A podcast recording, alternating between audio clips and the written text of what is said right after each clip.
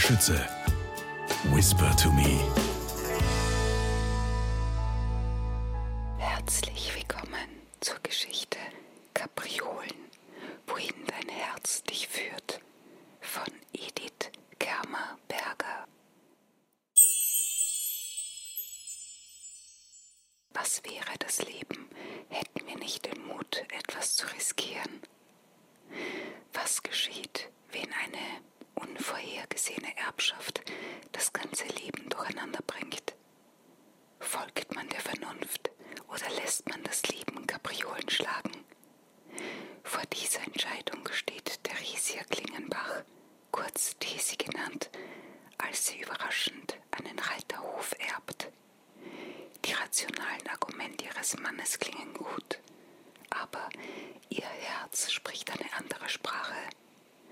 Eines ist vorprogrammiert, egal wie ihre Entscheidungen ausfallen, sie werden ihre ganze Familie in einen wahren Strudel der Gefühle reißen und alles verändern.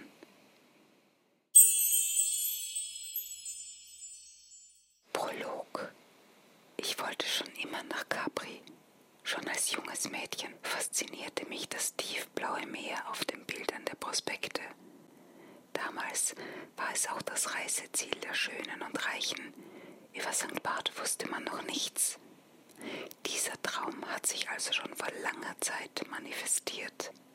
Nun liege ich da, die warme Sonne auf meiner Haut und betrachte wohlig meine schön lackierten Zehennägel.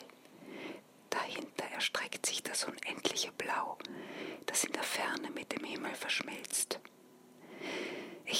Seufze zufrieden und stelle fest, dass ich glücklich bin, so aus dem tiefsten Herzen glücklich. Über mir zieht ein Flugzeug einen weißen Streifen in den Himmel.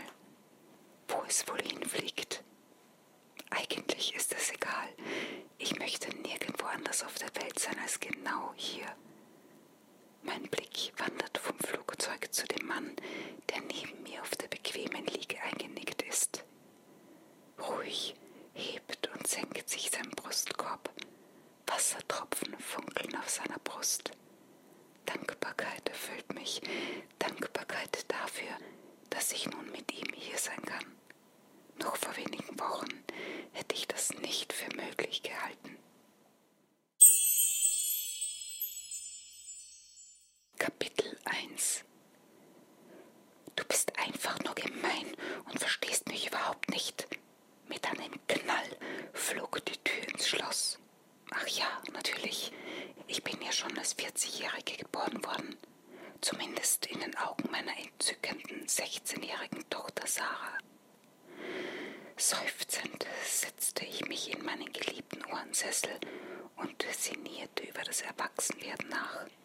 Ist ja zugegebenermaßen wirklich schon ein Weilchen her, dachte ich schmunzelnd. Und was wiegt schwerer, die Weisheit des Alters, besser Lebenserfahrung genannt, oder die Spontanität der Jugend? Ich kam zu dem Schluss, dass sie recht hatte. Der jugendliche Übermut und die Spontanität sollten nicht gebremst werden. Das tat das Leben ohnehin irgendwann. Als sie ihr Zimmer betrat, fand ich Sarah auf dem Bett liegend. Sie hatte ihre super coolen Kopfhörer aufgesetzt, aus denen Krach ertönte. Ich deutete ihr, die Dinger abzunehmen, was sie mit Augenrollen quittierte, aber doch tat. Okay, ich erlaube dir die Bergtour in der Hoffnung, dass du so erwachsen und so vernünftig bist, wie du ja gerne gesehen werden möchtest. Ich werde dich am Freitag zum Bahnhof bringen und Sonntag wieder abholen. Deine Ausrüstung und den Proviant organisierst du dir selber, bist ja schon groß, sagte ich und erfreute mich an den riesengroßen Augen meiner Tochter.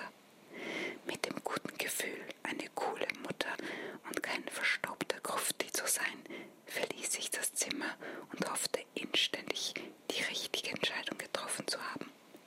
Immerhin musste ich sie ja auch noch dem Rest der Familie gegenüber vertreten. Freundlicherweise hatte mein Mann diesmal keine eigene Meinung und meinte nur lakonisch, na, wenn du meinst.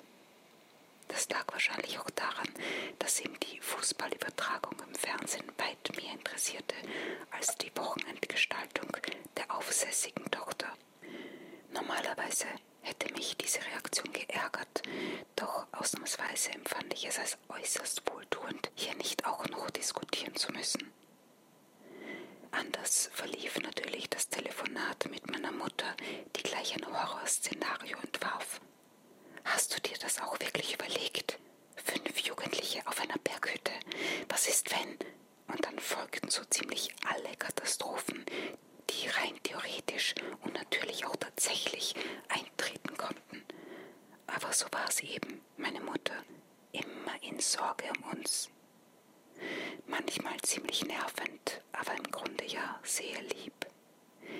Die nächsten Tage vergingen wie im Flug, und als ich Sarah am Freitag am Bahnhof aussteigen ließ, erwarteten sie schon ihre Freunde mit viel Gejohle. Eigentlich beneidete ich sie in dem Moment um dieses Wochenende. Eine lustige Bahnfahrt, dann ein Aufstieg von nur rund eineinhalb Zu der Almhütte eines Freundes und dann ein unbeschwertes Wochenende zwischen Kuhglocken und Bergseen, Kaminfeuer und Heuboden. Heuboden. Wieso kam mir der erst jetzt in den Sinn? Auf der Alm, da gibt's Kasünd, oder? Leichte Panik überkam mich jetzt und setzte sich in meiner Magengrube fest. Hatte ich da was übersehen? War ich blind, blöd, naiv oder nur hysterisch? Egal, es war ohnehin schon zu spät. Ich gratulierte mir zu meinem voreiligen Entschluss. Vielleicht wäre ein gewisses Quäntchen Altersweisheit doch angebracht gewesen.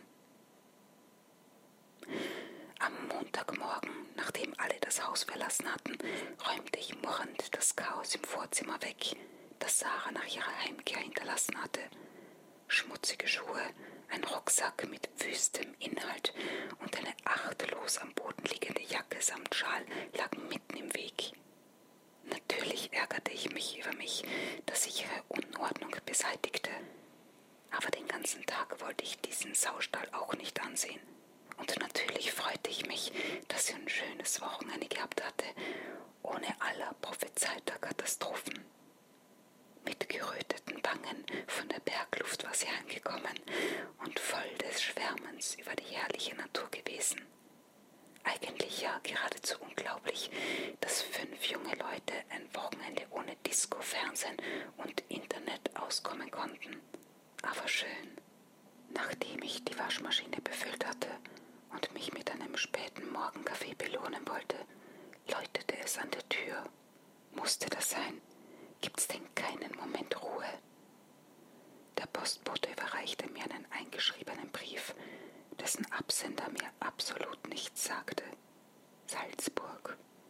Zwar hatte ich in der Nähe von Salzburg entfernte Verwandte, aber wieso kam ein E-Brief in Zeiten von Handys und Internet?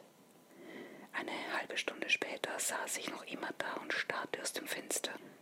Der Kaffee war inzwischen kalt. Ich wollte nun ohnehin nicht mehr.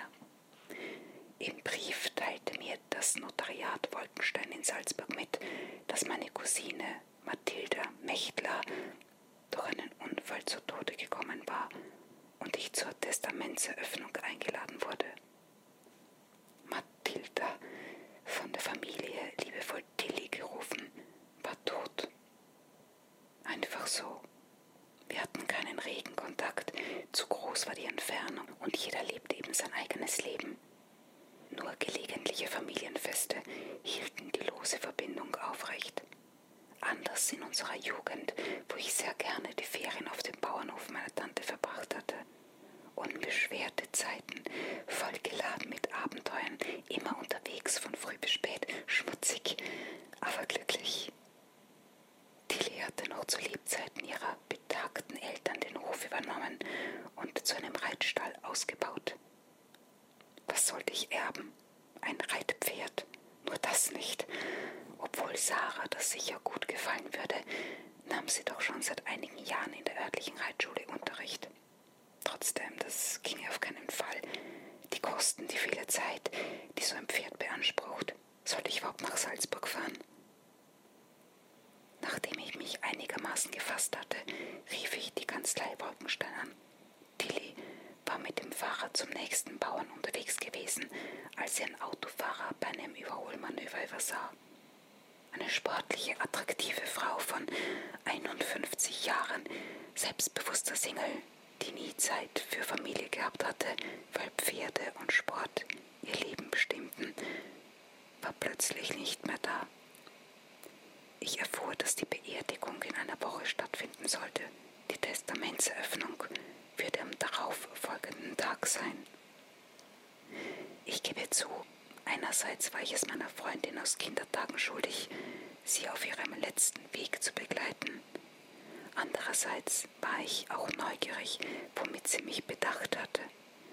So brach ich also allein am darauffolgenden Sonntag bei strahlendem Sonnenschein mit meinem Kleinwagen Richtung Salzburg auf.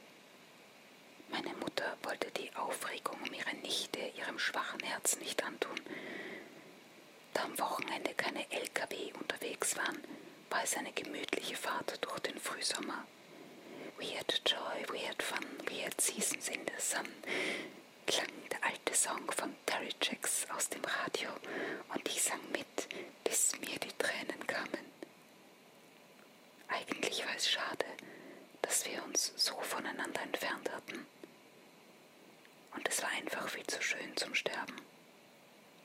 So etwas sollte man nach Möglichkeit auf einen grauen Novembertag verlegen, wo es einem sicher leichter fiele.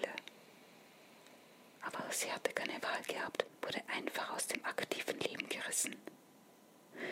Über die Zerbrechlichkeit des Lebens sinnierend fuhr ich dem Flachgau entgegen. Im Abendlicht erreichte ich den kleinen Ort nördlich von Salzburg, wo sie gelebt hatte. Ich beschloss, nicht auf den Hof zu fahren, das brachte ich einfach nicht über mich. Stattdessen suchte ich mir eine hübsche Gastwirtschaft, die mir für die nächsten zwei Tage zum Quartier werden sollte. Da es für das Abendessen noch zu früh war und sich mein Appetit ohnehin in Grenzen hielt, beschloss ich, mir die Beine zu vertreten. Die sanft hügelige Landschaft zeigte sich in voller Pracht. Im Abendlicht schimmerten die letzten Schneefelder vom Untersberg in der Ferne. Die dunklen Tannen eines Wäldchens vor mir warfen schon lange Schatten, während die Wiesen noch in goldgelbem Licht lagen. Über mir beobachtete ich einen Sperber, der in der Luft stehend eine Beute im Visier hatte. Ungeheure Ruhe erfüllte mich. Wie anders war doch hier das Leben als bei uns in der Stadt. Ich hatte es fast vergessen. Kam in den Sinn, die so erfüllt von ihrem Bergausflug nach Hause gekommen war. Da der Abend doch noch Kühle mit sich brachte, entschloss ich mich zu einem Abendessen in der Gaststube. Der Wirt, ein gemütlicher Mann meines Alters, zögerte nicht lange, mich ein wenig auszufragen, woher ich denn käme und was ich da wolle. Ein typisches Gespräch für ein Landgasthaus also. Der Spaziergang hatte mir gut getan und so gab ich bereitwillig Auskunft. Ja, die Tilly, rief er aus, so ein Unglück. Wir sind noch alle unter Schock, können's gar nicht fassen. So eine tüchtige Frau, Herz und Hirn am rechten Platz. Einfach unglaublich. Und was soll denn jetzt aus allem werden? Der Hof, die Rösser, das Personal. Man weiß ja gar nicht, wie das weitergehen soll. Und weil er sich mittlerweile zu mir gesetzt hatte, fasste ich die Gelegenheit am Schopf, um Gegenfragen anzubringen.